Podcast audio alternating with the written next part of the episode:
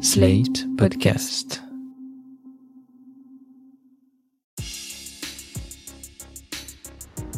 Ah, moi, je mange principalement ce que je trouve en, supermarché. C'est vrai que j'ai pas une alimentation très diversifiée. Euh, ça se limite au riz, aux pâtes, euh, aux légumes qu'on trouve un peu partout.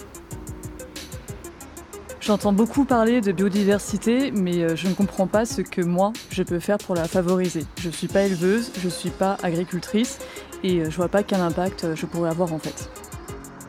Franchement, j'aimerais bien de temps en temps changer d'aliment, découvrir de nouveaux légumes, des nouveaux plats, mais je sais jamais comment les cuisiner. Et en plus, j'ai peur que ça me coûte plus cher que ce que j'ai l'habitude de manger.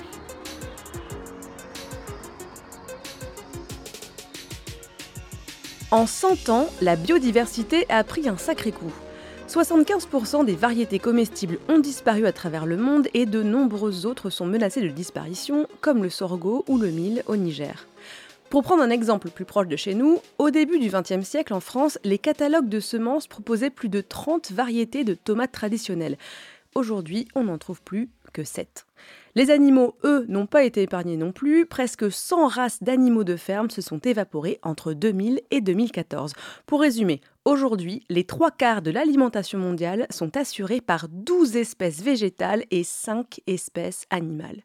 Pour comprendre les conséquences d'une telle érosion de la biodiversité et connaître notre pouvoir d'agir en tant que consommateur et consommatrice, j'ai à mes côtés Isabelle Charotte, bonjour. Bonjour. Vous êtes responsable filière chez Biocop, c'est-à-dire que vous faites le lien avec les producteurs-productrices des matières premières. C'est ça. Et Philippe Pointereau, bonjour. Bonjour. Vous êtes expert agronome chez Solagro, une entreprise associative qui fait de la recherche et du terrain pour accompagner notamment agriculteurs et agricultrices dans une transition agroécologique. Voilà, et on est basé à Toulouse. Alors le constat dressé en introduction est alarmant, je crois que c'est le moins qu'on puisse dire. Si j'ai bien compris, l'ennemi principal de la biodiversité, ce sont les monocultures industriel. Philippe, pourquoi? Bah, les monocultures, ça veut dire euh, qu'en fait, euh, bah, dans une rotation ou dans une ferme, on n'a qu'une ou deux cultures. Et ça veut dire que bah, plus le système est simplifié, plus euh, on a de ravageurs, plus on a de problèmes de mauvaises herbes, plus on a de grandes parcelles. Donc c'est vrai que la monoculture, c'est la porte d'entrée à la à l'intensification agricole. Pourquoi c'est pas bien les grandes parcelles? Plus la parcelle est grande, moins il y a d'interface avec euh, ce qu'on appelle les, éléments naturels, c'est-à-dire les, les, haies, les lisières de bois, où il y a beaucoup de biodiversité qui est utile pour l'agriculteur ou l'agricultrice, notamment au travers de la pollinisation des cultures ou de la régulation naturelle des ravageurs. Et pour planter ces monocultures, on coupe des arbres, j'imagine? Alors les monocultures, euh, elles sont développées en France, notamment par exemple euh, dans les territoires où il y a beaucoup de maïs. On a des fois euh, des zones où on a que du maïs, ou maïs et une autre plante, que deux cultures. Mais si on va en Amérique du Sud, bah, on a une vraie monoculture du soja sur des millions d'hectares qui s'est faite au fil des ans au détriment de la, la forêt tropicale et qui est gérée à grands coups de renfort de glyphosate, puisqu'on a affaire à des cultures OGM résistantes au glyphosate. En parlant d'intrants, justement, il y a un impact, euh, Isabelle, j'imagine, sur euh, l'environnement et la santé avec tous ces intrants chimiques. Oui, il y a un impact euh, sur l'écosystème déjà puisqu'on sélectionne certains micro-organismes dans le sol, certaines plantes aussi, donc ça fait baisser la biodiversité. Mais il y a aussi un impact sur la santé des gens, le microbiote. il y a aussi des effets potentiels à long terme des produits chimiques pour les producteurs et aussi pour les consommateurs. C'est quoi l'impact socio-économique, Philippe, sur les filières justement? Les impacts socio-économiques, c'est que si on prend le niveau social, euh, tendu, moi je ne parlais pas trop des, aspects de revenus, mais en termes notamment environnemental, si vous utilisez trop de pesticides, bah, vous pouvez avoir un impact sur la santé des, agriculteurs, des paysans, sur la santé des personnes qui travaillent euh, dans ces fermes. Donc là, on peut avoir un véritable impact euh, sur la santé de, ces gens euh, qui vivent euh, dans ces grandes exploitations. Après, en termes euh, socio-économiques, souvent les, grandes exploitations spécialisées ont tendance à, s'éloigner du monde paysan et de plus en plus on est dans des systèmes de, firmes où des grandes d'entreprises ou de capitaux contrôlent la terre. Et c'est ce qu'on observe aujourd'hui, notamment en Amérique du Sud. Il y, a une dépendance, euh, Isabelle, à l'agrobusiness? Oui, il y a une dépendance à l'agrobusiness parce que le producteur euh, ne maîtrise plus lui-même ce qu'il euh, pratique dans son champ. Ce sont des conseillers qui lui, lui disent qu'il faut appliquer plutôt que d'observer la nature. Et pour revenir sur les aspects socio-économiques, l'intérêt d'avoir des cultures diversifiées, c'est d'être moins dépendant au changement climatique. Quand on n'a que deux cultures, c'est beaucoup plus dangereux quand il y a un problème sur une culture que quand on en a 12. Et je discutais avec un producteur de moutarde la semaine dernière qui a plus de 12 cultures en agriculture biologique et qui est passé en agriculture biologique et qui en avait deux avant.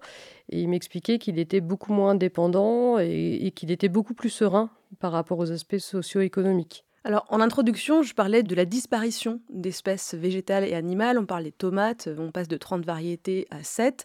Il y a un impact aussi sur le choix euh, du consommateur et de la consommatrice sur les produits proposés de cette disparition de biodiversité. Ça a des conséquences sur notre santé, cet appauvrissement? Alors, sur la santé, euh, je pense que le premier point, c'est quand même euh, la contamination par les pesticides, hein, qui, est, qui, est, importante aujourd'hui, notamment sur les, sur les fruits et légumes.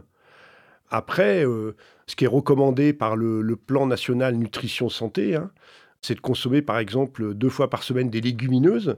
Et on sait par exemple qu'en France, on, importe beaucoup de légumineuses, que ce soit euh, la lentille, le pois chiche, euh, le haricot, voire le lupin, etc. L'intérêt, c'est à la fois d'un côté de diversifier l'alimentation pour réduire notamment la consommation de protéines animales, et après, ces légumineuses sont fondamentales si on veut développer une agriculture à bas niveau d'intrants comme l'est l'agriculture biologique, notamment pour fixer l'azote de l'air, puisque l'intérêt des légumineuses pour un, agriculteur, c'est qu'elles fixent l'azote de l'air et qu'on n'a pas besoin de mettre d'azote chimique. Donc forcément, en agriculture biologique, dans les rotations, c'est-à-dire toutes les cultures présentes sur la ferme, on a souvent au moins 30% de légumineuses, que ce soit des légumineuses à graines, comme on vient de les citer, ou des légumineuses fourragères comme la luzerne ou le sainfoin, qui sont consommées par des animaux. La nature est bien faite. Isabelle, c'est quoi les leviers pour favoriser la biodiversité au niveau de la production? Au niveau de la production, si on est sur des cultures euh, qui sont en place pour longtemps, comme le café, le cacao ou les arbres fruitiers, à ce moment-là, on va favoriser les relations avec les arbres autour, les haies. Et dans le cas du café et du cacao, ce sont des plantes qui poussent naturellement sous ombrage, sous la forêt. Donc on va essayer de maintenir ce couvert forestier le plus important et le plus diversifié possible, contrairement à ce qu'on fait dans les cultures intensives, conventionnelles, où à ce moment-là, on sélectionne des variétés qui poussent sans arbres sans, protection. J'ai entendu parler de l'agroforesterie. Qu'est-ce que c'est l'agroforesterie, Philippe?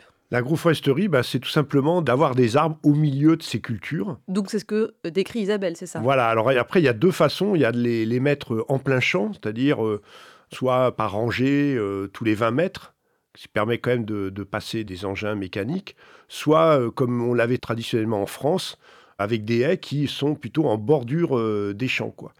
Et en fait, cet espace-là, amène beaucoup de biodiversité, mais rend aussi des services pour l'agriculteur. C'est-à-dire, c'est des les haies, par exemple, protègent euh, contre le vent, protègent contre le soleil, euh, amènent des, insectes auxiliaires. Auxiliaires, c'est quoi? C'est comme les coccinelles? Voilà, alors il y, a deux types d'insectes auxiliaires. Il y a ceux qui euh, contrôlent les ravageurs des cultures, comme les pucerons. Donc, c'est soit des prédateurs qui les mangent, soit des parasitoïdes qui pondent leur œuf dans le ravageur, dans le puceron, et qui finissent par le tuer. On met aussi dans les auxiliaires les pollinisateurs, les abeilles domestiques ou les abeilles sauvages ou les bourdons qui vont polliser les cultures, notamment euh, tout ce qui est arbres fruitiers euh, et, cultures maraîchères. Papillons aussi Alors, les papillons, il y en a très peu qui jouent un rôle de pollinisateur. Il y en a quelques-uns, mais c'est plutôt les abeilles. On a aussi les, les cirfes. Et puis après, dans les insectes euh, prédateurs, on a des petites guêpes, des parasitoïdes, ou alors les, les carabes, par exemple, qui, vont, qui peuvent manger les, les limaces les pucerons tombés au sol. Donc on se tire une balle dans le pied si on coupe, si on coupe tout, si on rase tout, s'il n'y a plus de haies, s'il n'y a plus de, buissons, s'il n'y a plus d'arbres. Euh. S'il n'y a plus de couverture de sol aussi, euh, oui, parce que tout est lié, le sol, la culture et la faune autour. Et quand on utilise le sol comme un support, le reste ne fonctionne plus. Il y a eu des études très sérieuses qui ont prouvé que quand on met du cacao plein soleil sans arbre, au bout de 15 ans, le sol est épuisé et du coup, les producteurs sont obligés d'aller brûler de la forêt pour replanter une parcelle, alors que quand c'est du cacao traditionnel sous la forêt, ça peut durer 70-80 ans. Ça prouve bien que tout est lié. Oui, notamment en agriculture biologique, une agriculture qui se passe de pesticides et d'engrais chimiques, forcément la nature est importante. Donc on parle d'ailleurs de solutions fondées sur la nature. Donc j'ai dit tout à l'heure, par exemple, les légumineuses qui fixent l'azote et les insectes auxiliaires qui contrôlent les ravageurs. Donc voilà, la biodiversité est vraiment euh, un élément clé euh, et moteur de l'agriculture biologique ou une agriculture qui veut consommer moins d'intrants. Biocop est associé depuis 15 ans avec le réseau Semences Paysannes qui regroupe plus de 80 organisations nationales et collectifs locaux pour promouvoir l'utilisation de semences paysannes, comme son nom l'indique. Qu'est-ce que c'est Philippe? Et ça change quoi les semences paysannes? Ben Déjà, les semences paysannes, vous êtes plus dépendant des grands groupes, puisqu'aujourd'hui les semences sont contrôlées par 4 euh, à 5 groupes euh, mondiaux dont fait partie euh, Bayer, Syngenta, qui contrôle aussi les pesticides. Alors attendez, parce que comment on peut contrôler des semences? C'est-à-dire on ne peut pas acheter ce qu'on veut euh, quand on est agriculteur, agricultrice? Et non, tout ça est très réglementé. On n'a pas le droit de vendre des semences euh, si elles ne sont pas certifiées. Et en plus, ces grands groupes ont inventé deux techniques pour contrôler les semences. C'est ce qu'on appelle les hybrides. Donc, par exemple, tous les maïs sont hybrides. Demain, on est en train de nous proposer des blés hybrides. Donc, les plantes hybrides ne peuvent pas se ressemer, sinon elles perdent complètement leur, leur faculté, leur rendement, etc. Et puis, l'autre manière qui est interdite, heureusement, en Europe, en tout cas en culture, c'est les OGM. Et donc, euh, là aussi, vous êtes obligé de racheter euh, les semences chaque année puisqu'elles sont euh, brevetées. Quoi. Donc attendez, c'est-à-dire que quand un agriculteur achète des semences, il y a des gens qui ont fabriqué ces semences pour que la personne ne puisse pas les ressemer exprès, pour, pour qu'elle les racheter chaque année. Exactement, bah, ça représente pour la France un marché de plus de 3 milliards d'euros chaque année que les agriculteurs doivent, doivent payer. Et qui va dans les poches de ces grands groupes dont on parlait. Oui, qui va dans les poches de ces grands groupes. Après, les semences paysannes, euh, c'est forcément une solution importante et qui est vraiment un, élément important de l'agroécologie, même je dirais peut-être l'élément le plus important. Mais ça demande quand même une organisation. quoi. Avoir des semences de qualité, ça ne s'improvise pas. Ça demande euh, souvent des démarches collectives pour produire ces semences. Ça demande des trieurs, ça demande de bien observer pour bien sélectionner. Euh, des plantes sur un certain nombre de caractères, mais c'est ce que font aujourd'hui bon nombre d'agriculteurs. Et récemment, euh, je suis allé voir un agriculteur au Pays Basque qui a relancé le, Grand Roux Basque. Très belle aventure, c'est un maïs qu'on appelle population. Euh, il restait plus que quelques épis au Pays Basque, il les a retrouvés, il les a semés, il a sélectionné. Et maintenant, vous avez un, maïs euh, non hybride qui produit presque autant que les, maïs hybrides, 60 quintaux hectares qui destinait au départ à l'alimentation de ces, de vaches et qui maintenant euh, fait la, une des meilleures farines euh, de maïs et de la polenta qu'on peut trouver en France et que tous les grands restaurants se disputent. Isabelle, il y a beaucoup d'agriculteurs, agricultrices euh, qui justement se tournent vers ces semences paysannes ou essayent de devenir un peu plus forts collectivement? Oui, il y a, beaucoup de maraîchers qui se tournent vers les semences paysannes.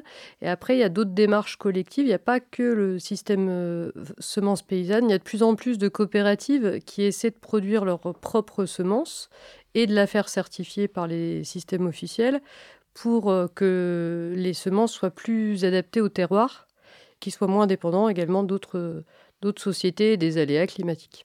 C'est une forme de résistance en fait qui s'est mise en place serait approprié un savoir-faire technique et plus on s'approprie de maillons, moins on est dépendant de, des aléas et de son environnement. Parce que justement, vous disiez des semences adaptées au terroir, au territoire, parce que les semences qui sont gérées par les grands groupes dont on parlait tout à l'heure sont pas forcément adaptées. C'est vraiment un truc qui distribue dans le monde entier, quoi. C'est pas adapté surtout aux conditions d'agriculture biologique.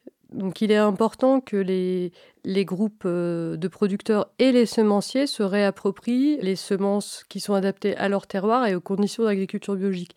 L'agriculture biologique, c'est moins de 5% de l'agriculture française. Donc pour pouvoir être performant, il faut se regrouper et il faut essayer de maîtriser techniquement un maximum. Les semences, c'est donc piloté par des grands groupes où les productions de semences se font dans, différents pays, dans toute l'Europe. Et aujourd'hui, par exemple, un certain nombre de semences sont faites en Ukraine. Et donc, on n'est pas sûr l'année prochaine de disposer de suffisamment de semences pour notre propre agriculture. Donc là, l'indépendance, ça marche quand tout va bien. Mais quand la machine se grippe, euh, ça peut créer des problèmes. Quoi. Et on ne s'en rend pas compte avant qu'il y ait un conflit mondial euh, comme ça, comme on en connaît aujourd'hui. Alors, on va prendre un exemple concret. En France, on a cinq cultures qui représentent la grande majorité de l'assolement, c'est-à-dire la division des terres agricoles. Le blé, l'orge, l'avoine, le maïs et le colza. Et à côté de ça, on a aussi des cultures auxiliaires, comme l'épeautre ou les légumes secs. Philippe, ce serait quoi l'avantage de diversifier l'assolement en termes d'impact environnemental, par exemple, ou socio-économique? Et qu'est-ce qu'on pourrait planter? Bah Déjà, le, gros intérêt, ce que j'ai dit tout à l'heure, c'est d'allonger les rotations, c'est-à-dire que, en fait, il faut comprendre que les ravageurs sont spécifiques d'une culture, ou les plantes adventices sont spécifiques aussi d'une culture. Et donc, quand vous diversifiez la rotation, c'est-à-dire d'une année à l'autre, vous avez une autre espèce, d'une autre famille, voire des cultures qui se plantent l'été, d'autres euh, à l'automne, vous contrôlez mieux les ravageurs et les adventices. Donc, en termes agronomiques, l'allongement des rotations, c'est vraiment la, la, clé de base. Quoi c'est vraiment un atout central pour réduire notamment euh, l'usage des, pesticides. Le fait d'introduire des légumineuses dans la rotation aussi, ça permet de réduire ou de se passer totalement d'azote chimique.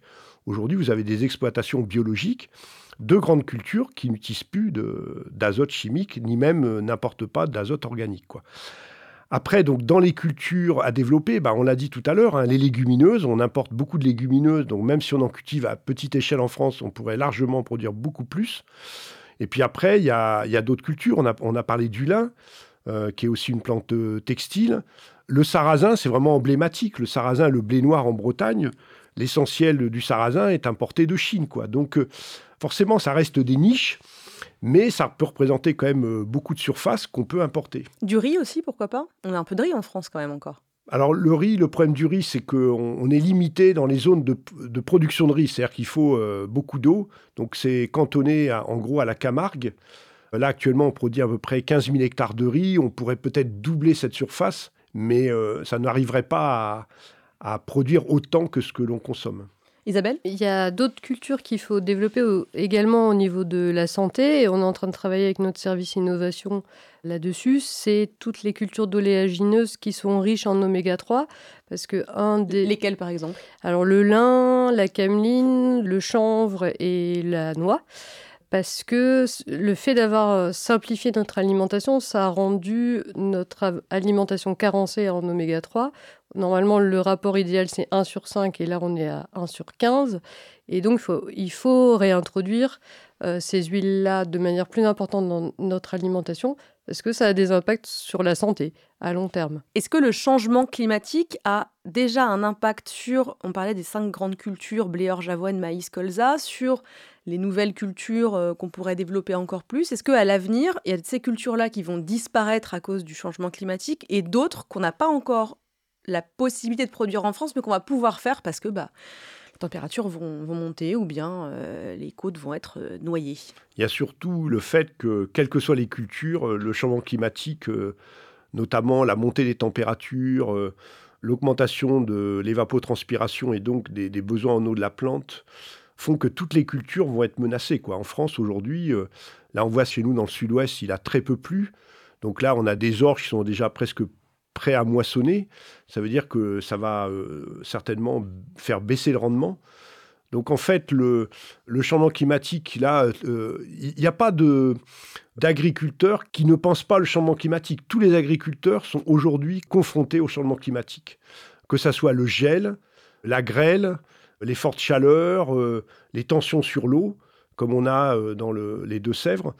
Donc je dirais qu'il n'y a, pas une culture qui va remplacer l'autre. C'est, qu'en fait, on a quand même intérêt à diversifier les cultures, mais euh, dans tous les cas, le, changement climatique va être une forte contrainte pour les agriculteurs demain. Quoi. C'est quoi les freins, justement qui empêchent de diversifier ces cultures? Les principaux freins, bah, c'est quand même d'avoir une filière en place.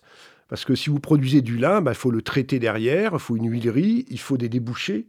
C'est avant tout le, débouché de ces plantes qui constitue le principal frein. Le, euh, les cultiver, non, c'est pas un, frein principal. Oui, c'est pour ça qu'on développe des filières euh, contractualisées avec les producteurs sur plusieurs années. Il suffit pas de produire, il faut aussi vendre, il faut faire prendre conscience aux consommateurs que c'est intéressant de manger ces produits-là parce que c'est bénéfique pour eux et pour euh, les producteurs et pour la planète. C'est faire de la pédagogie aussi. Justement, Parlons des consommateurs et des consommatrices. Pour favoriser la biodiversité, il faudrait que nous, consommateurs, consommatrices, on achète d'autres produits que ceux proposés traditionnellement. Mais pour les proposer, c'est ce qu'on disait, encore faut-il les produire, mais pour les produire, encore faut-il pouvoir les vendre. Donc l'idée, c'est de mettre en place un cercle vertueux en jouant sur l'offre et la demande. En gros, diversifier notre alimentation pour diversifier l'assolement. Isabelle, pourquoi favoriser la biodiversité dans l'assiette? Alors, il faut savoir qu'il y a plus d'un tiers de notre assiette qui est issu de produits importés. On parlait notamment du soja importé du Brésil qui nourrit les animaux et, et donc cet aspect-là est important à prendre en compte. Parfois, on est obligé d'importer des cultures parce que ça pousse pas en France. Donc le café le cacao, il faut favoriser le biologique, l'agriculture biologique et le, commerce équitable et l'agroforesterie quand c'est possible.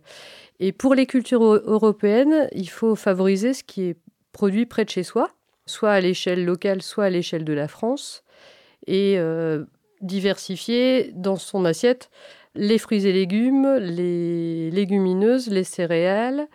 Il faut avoir une, assiette qui soit euh, colorée et qui soit la plus diversifiée possible. On a donc littéralement un pouvoir d'achat quand on fait nos courses, c'est-à-dire qu'on peut directement jouer, nous, un rôle dans la préservation de la biodiversité par les produits qu'on met dans notre caddie.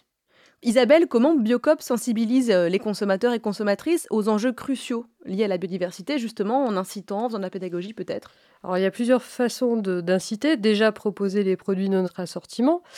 Donc les lentilles, les pois chiches, euh, le lin, le lupin, euh, le sarrasin, les pâtes au blé ancien.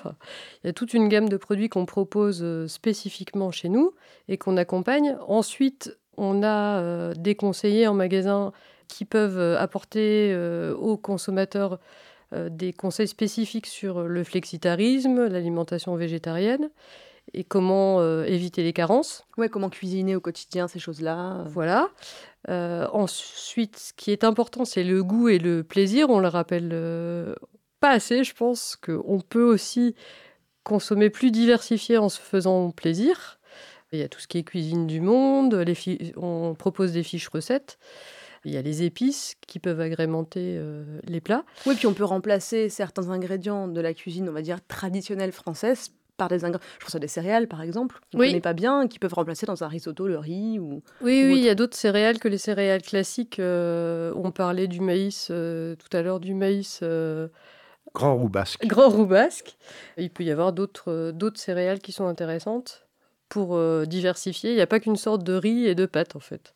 Oui, ça joue. J'imagine ça joue aussi sur les étiquetages, sur la façon dont on présente euh, les produits pour montrer aux gens qu'il y a, euh, je voyais la carotte violette de la Loire, euh, les tomates cerises noires du Léon, enfin, donner des informations aussi aux consommateurs et consommatrices. Effectivement, au niveau fruits et légumes, c'est là où on va avoir plus, le plus de diversité de, de goût.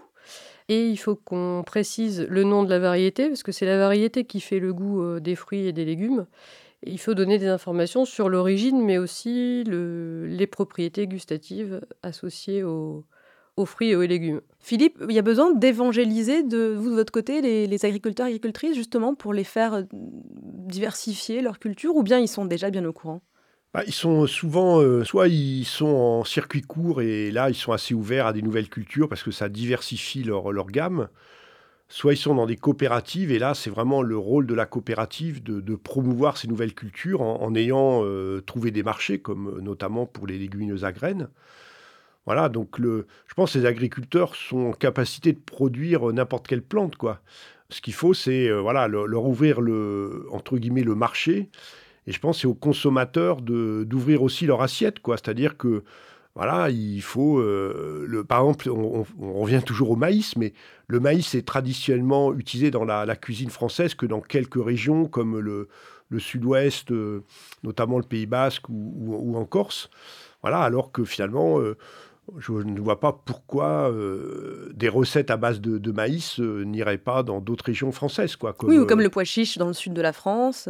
Voilà, ou l'huile d'olive qui est méditerranéenne, qui est consommée partout. Donc, euh, donc ça veut dire que le, la, cuisine a un rôle central, quoi. C'est-à-dire que euh, la cuisine, je dirais, c'est le gros atout qu'on a en France, c'est que les Français aiment manger, aiment cuisiner. Il faut surtout pas perdre ça.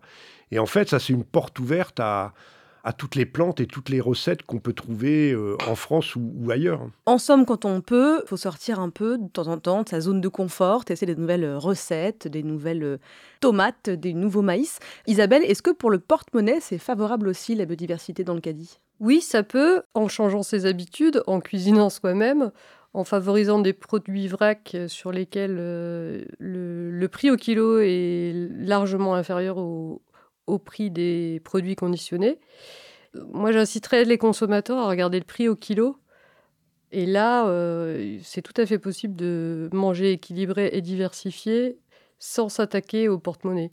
Merci Isabelle Charotte et merci Philippe Pointereau. Quant à moi, je vous dis à bientôt pour un nouvel épisode de Plus Bio la vie. Vous venez d'écouter Plus Bio la vie, un podcast proposé par Biocop et Sled.fr Retrouvez tous les épisodes sur slate.fr et vos applis de podcast préférés.